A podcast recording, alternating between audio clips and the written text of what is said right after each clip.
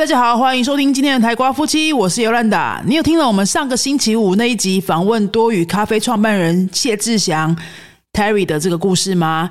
今天我们这一集啊，就是上个礼拜五的续集。今天聊的内容呢，主要会是放在他主办的留日本、留美国的沉浸式留游学团是怎么样的概念。那在那边留游学的过程当中呢，一天的行程。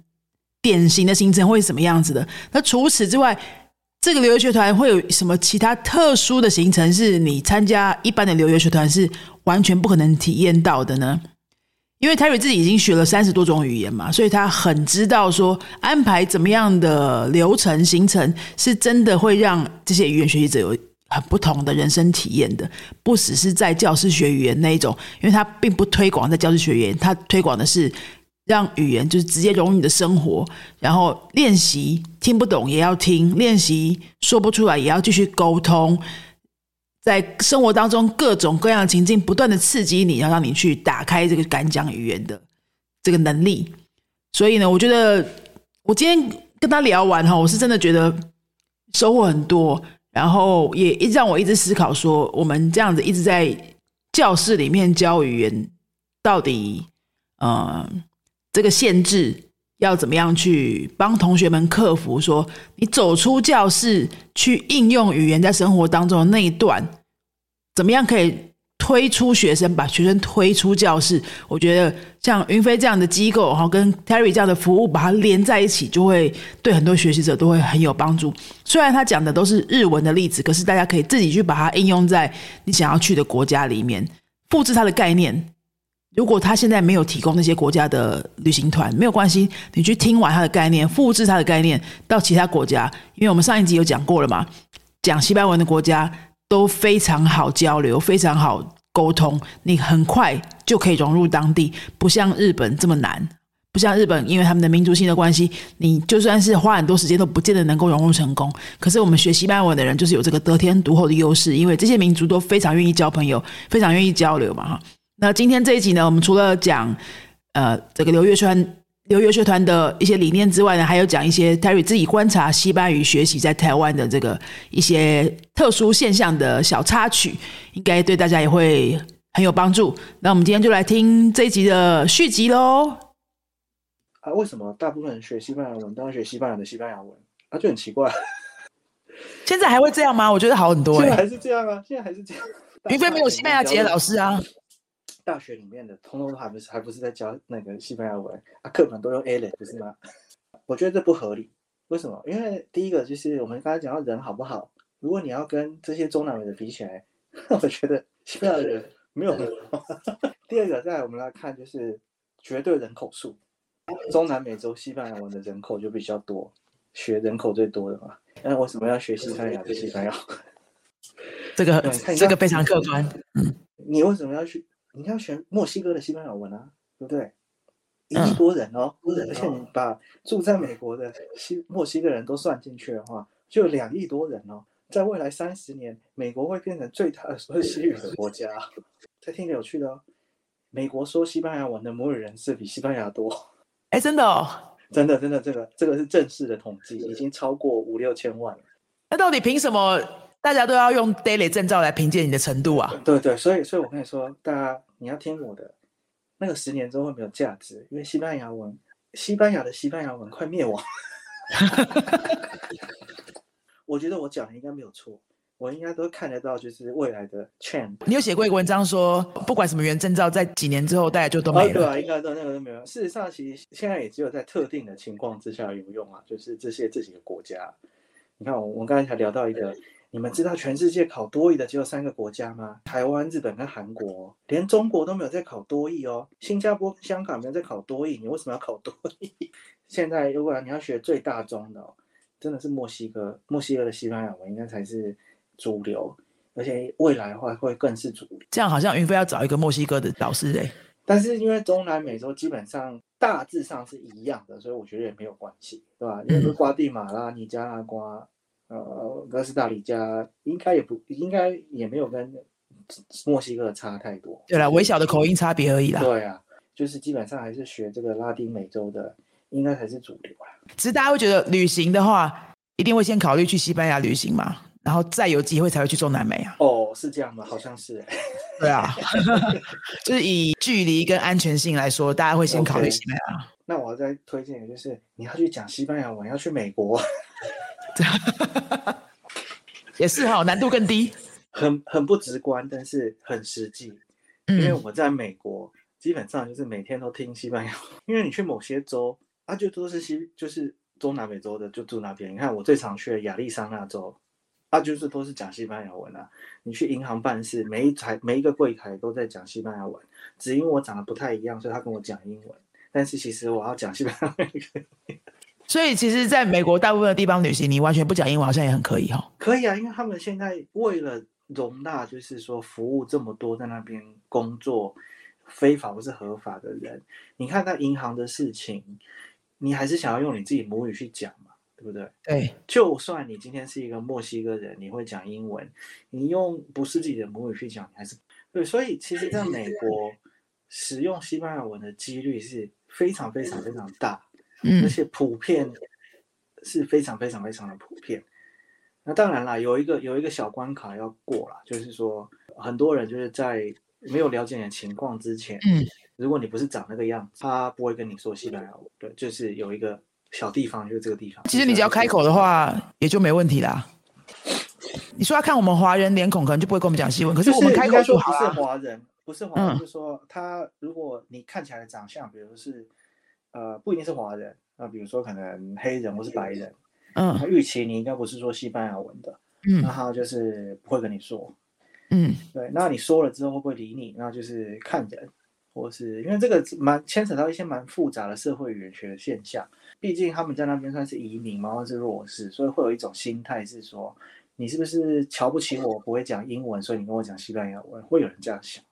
哦，对，所以会比较复杂。那另外当然有很正面的态度，是一些英文真的比较好的，年纪比较大的，哎，他发现你会讲，他就很开心，也有这种，就是都都有可能。那我还去过一个地方，最好笑的是迈阿密，迈阿密应该都全西文世界啊，对，就是我去那个洗衣服，然后一个古巴的老太太就开始跟我聊天。哦，我没有遇过这种事情啊，因为在别的地方都是。他看你是华人面孔，他不会跟你讲西班牙文。他为什么知道你会讲西班牙文？没有，后来我才问他，才知道迈阿密这个地方是你只要看到的人，他就会讲西班牙文，就是，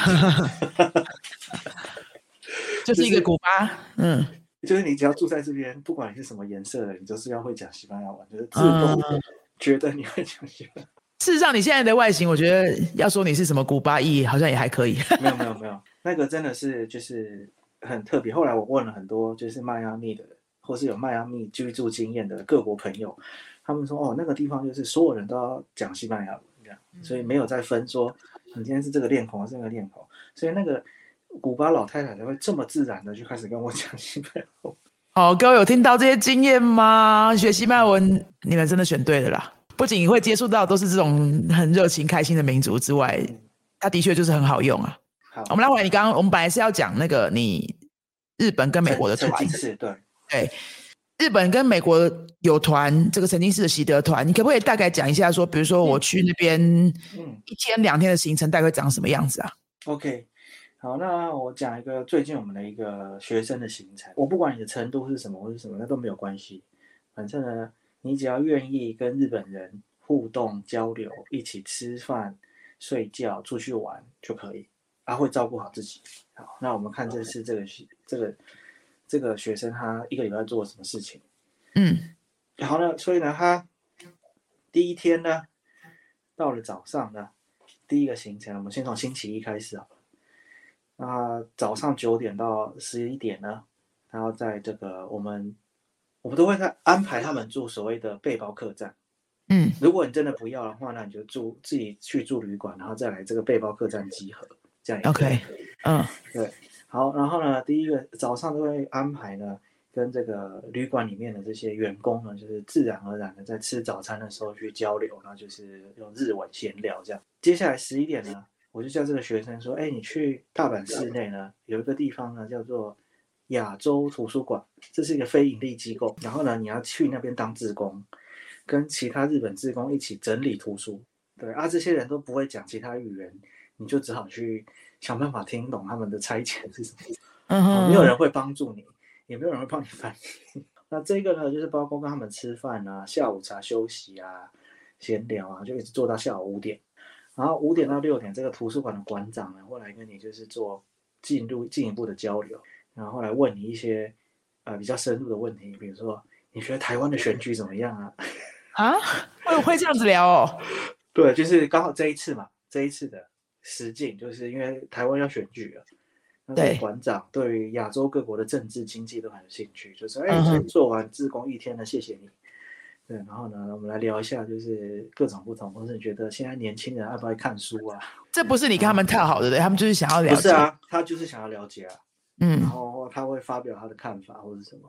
那这些互动都是由学员他们自己去觉得要怎么接下去，或是干嘛。那可是如果我们台湾人这边日文真的超级初级的话，怎么办啊？其实我有一些实际建议哦，就是这一次这个我没有去介入，但是其他前有几次我说会在旁边就是拍他们的那些囧样，我都有拍下来，生命会找到出路。他们会听一个问题，可能会听三次都听不懂，但最后就会有人听得懂。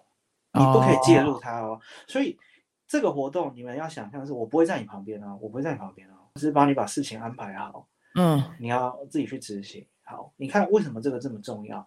他们听了三，比如说我曾经拍过一个片段是，他们听了三次同样的问题，才真的听懂人家在问他什么，就一样是这一个图书馆的馆长。如果你身为一个老师或是呃任何一个人，你介入他，觉得说啊你们听不懂，我来翻译的话，他们就失去了那个真的去用身心灵去学习的机会。对对对对对，对，所以这个就是这个目的，就是你可以很，我就是要你很难堪，或是说啊想了很久想不出来，但是这个就是沉浸式的过程，这才是一个学语言你必经的一个道路，靠着你自己的力量去跟人达到沟通，而且你终于找到答案的那一刻，你会非常舒服，而且你会不断的建立你的自信，跟真的会听。晚上跟这个问题都很难的馆长，交流完，去我我一个很喜欢跟这外国人聊天的，住在附近的一个朋友家，去他家吃饭聊。那第二天一样，好，那这次的第二天啊、比较特别，因为我们最近认识了一个大阪府的议员，招待我们去呢。啊，参加他们的府议会，就是等于是去听他质询嘛，就是你可以进去他们的议会听他们直对啊接现场。，VIP 资格，亲自接待，到他的办公室里面介绍日本的政治啊，或是他们的什么什么东西。好了，当然听不懂是一回事，但是这个就是沉浸式你要的过程，但你会很安全，就是说这个过程当中，你就算听不懂啊，或者说怎样，他们不会怪你，然后去吃饭，然后有其他他的支持者来，或是干嘛，就是大家很欢乐。然后觉得你从台湾来的，然后说哦，台湾来的，那他们那个进去没有身份限制吗？就是说，你只要提出正当的理由，然后有身份证件，或是有人介绍，像我们是有人介绍，就很简单，就直接就进去。那我讲这一次很厉害哦，我们这个这个有一个学员啊，他还被邀请到，就是去参加那个免费吃螃蟹，价值 两万块日币的一个性质。就是说他去了，就是说我们那一天后来晚宴嘛，就是议员的支持者都有来，那大家吃饭，那当然这一桌也是议员他们买单啊，然后吃一吃饭，里面就有一个支持者看到我们的学员就说，哎，我们这个周末有一个呃，就是我们这些支持者的要去吃螃蟹的旅游团，然后刚好有一个女生不能去，哎，那你刚好是女生，我们免费招待你去吃螃蟹跟吃温泉。对，那这个这边是要跟大家讲什么？就是我们这个设计啊，跟你想象的学习请老师是不一样的。我设计的是真实情境哦，就是说这些交流啊，跟这些去见议员，甚至见馆长，都是自然发生的事情。嗯，不是说我今天付了馆长钱，或者说，哎，议员啊，这个十万块你收下，明天我有这些人来，你然后不是这样哦，是嗯议员说，哎，有台湾的客人，好像很有趣，那你们来，是这样子的感觉。嗯，所以他是真的要接待你，好，然后跟你讲日文，也不是因为说我要帮你练日文，是因为他想跟你沟通。嗯，所以这跟所谓的语言老师的设计其实是很不一样的。那因为是真的想要沟通，他就会想办法去理解你。那不管你是讲的好还是烂还是什么，他都很有耐心，他就是想要听懂你说什么。那因为是交朋友一起玩，所以你会得到很多的关爱啊，或是很多耐心。所以很多学语言学习者担心的事情根本就不会发生在这样的情境里。比如说你会担心你讲错，特别是学日文的人最喜欢在呃担心那些我没有用敬语，他会不会很生气？哦，对，不会嘛，真的不会，不会，因为你看这些愿意出来交流的人，他已经先做了一个假设嘛，你是外国人，你能够讲出几个日文，我就已经很开心了。嗯，他根本不会去在意说你今天这个行对不对，或者你有没有敬，根本就不是那样子的运作模式，是说哇，你会讲日文呢，哇，你听得懂我在说什么？是这样子的想。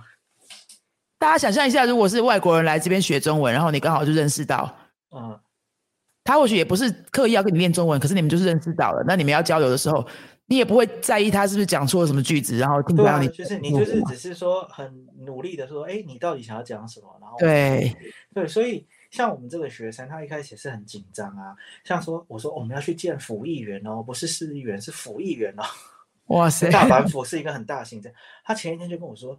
我好紧张哦，我日文好烂哦，会不会冒犯到他？我想要先做功课，查一下他到底是谁，背他的学经历。我说你做这些干嘛？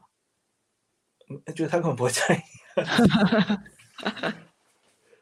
对，然后他去了之后，好酷哦，对吧？他去了之后，他就跟我说：“哇，就是来这趟真是太好了，就是完全不会想象，就是一个议员这样就坐在我对面，然后跟我嘻嘻哈哈喝酒，然后跟我讲日文。”然后我讲的很烂，他都觉得没有关系，真的是一个独一无二的体验呢。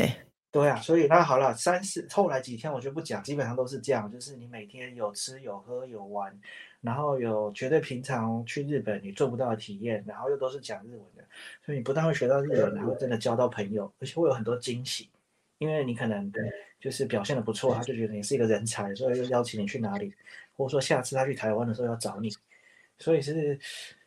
啊，我我这样讲啦，就是我不是我自吹自擂，有一些比较有社会经验的一些学员都跟我说，你这个太便宜了，你把它你把它当成一个商务人脉扩展来看的话，根本就不值这个价钱。这个就是要有社会经验的人。对啊，因为你看你，好，我现在收一个人十万块日币，你平常付十万块日币，你可以跟大阪的服务员这样吃饭吗？对啊，对啊，嗯，对，有社会经验的人就看得懂这个价值。对啊，对啊，语超出语言的价值。对啊，所以好了，这大概讲，但我们还是回归原点，就是说我一开始的设计师，就是说，哎，希望任何一个学语的人，他到一个地方，哎，随时都有母语人士陪着你。一开始我会觉得说，没关系，啊，猫或狗都好，反正只要他是个母语人士就可以，就一样嘛，学母语人士嘛，不会说你今天学历比较高。你的中文就比较好，或者是说没有嘛？当然你的字可以用比较难，不是这样的，就是任何一个母语人士都有基本的水准。我只要找很多母语人士，然后设计一些行程，或是说找到每一个母语人士他平常在做的事情，其实就可以成一个团。因为已经做了快十年了嘛，所以其实我在日本跟美国累积了很多人脉，所以我发现，哎，我现在有很多人可以挑。那为了让去的人不只是学到语言，我还是希望你可以。认识到一些很特别的人物，或是说平常见不到的人，那你这样除了语言之外，还有就是其他更多的价值。我我很喜欢的这个就是，你学语言之后，你真的不是为了在教室里面讲那个很标准的句型文法，不是为了这个，或者是去考个证照，它表示你会了，表示你有程度了，不是嘛？老实说，云飞有很多学生，他们真的学的蛮好的，可能到北五、诺北都就很扎实了，可是他们真的都还没有。踏出那一步，甚至连旅行都还没有，就一直没有机会跟外那个母语人士有一个正常的交流。你都是跟老师在很安全的教室环境里面，然后你知道你在这边不管讲出什么东西，就是有机会被纠正，然后再把它讲好，或者是每一个问答问答都是老师经过设计的，然后老师知道你会讲这个，他这样问你会比较好回答，好，然后让你很有成就感。这些。它毕竟就是一个学习的过程而已。可是你最后是为了什么？你就是为了得到刚刚 Terry 说这些，真的有机会跟当地人做一些其他人没有机会的互动，然后为你的生命带来一些体验嘛？你要的是这些才对啊。嗯，虽然 Terry 现在提供的是日文跟英文，就日本跟美国这两个地方。不过他刚刚也分享了讲西语的国家，其实你真的就是看你胆子够不够，就可以自己试试看。那我们也期待 Terry 看之后会不会有时间。来帮我们开发这些国家的体验，这样，因为我想大部分的台湾人还是就胆量的部分会需要你的服务了。最后，你可不可以跟我们说一下，如果大家对你这个行程体验有兴趣的话，要去哪里找资讯呢？你就要记着我们活动的关键字叫做沉浸式习得流游学。你只要打这个，应该 SEO 第一个就是我们了。沉浸式习得流游学，太长记不得，就打沉浸式习得，应该还是会跳出很多很多东西。OK，我也会把链接放在这里的。还有你的多语社团，要不要顺便说一下？好，那如果就是觉得出国这些还离你太遥远的话，我们先从参加多语咖啡开始。对，多语咖啡是就很简单，就是你就去台北、台中、高雄或是台南的会场。啊，也不用先报名，或是说想很复杂问题，就是去了，缴了当天的参活动参加费用，然后呢，你就可以去你想要练的语啊，就西班牙文就去西班牙文桌，日文就去日文桌，那至少都会有一位来自那个国家的母语人士在场。你如果觉得你没有自信讲，那你就先听也没有关系，或者去观察。更简单的玩法是说，那你可以去我们的中文桌啊，他陪外国人练中文嘛。如果你就是很紧张、很害怕或什么，那你就先从中文桌服务他人开始，交一些世界各国的朋友，这也很好啊。总之就是语言啊，生活化。我们又换一个讲法，生活化真的是一件很重要的事情，它必须变成你日常生活中常常去讲、常常去用的东西，它才会变成你自己的东西。也不一定要去做很复杂的事情，就从生活开始。所以这个听起来好像很陈腔滥调。它真的变成你自己的东西，这件事情就一定要靠生活化这样去做。好，那习惯了就真的不难，那你也会觉得哦，越来越有成就感，然后越来越好玩。如果其都觉得其他太难，那先去看看多语咖啡，然后再从这个地方延伸到其他地方，这应该是最简单的做法。这个提议真的很好。多语咖啡还觉得有障碍的话，那去先去中文桌，这个也是非常棒。你看看那些外国人中文讲成那个样子，他们都敢讲的时候，你就会觉得你的 西班牙文应该还不错。对啊。我每次都虐待他们呢，就是我如果带中文桌的话，是其他语言真的不会出现。你带中文桌的时候，拜托通知一下我，叫我老公去一下。这一集的主题其实主要是来聊一聊那个沉浸式习得的。留游学这个团的服务了哈，然后我们另外也聊了一些 Terry 一开始为什么会想要推广语言，然后做多语咖啡这些社团这些活动的背景这样子，应该还有其他集数，我们会跟 Terry 聊一些其他关于语言学习的心得跟理念，还有他的一些很有趣的观察。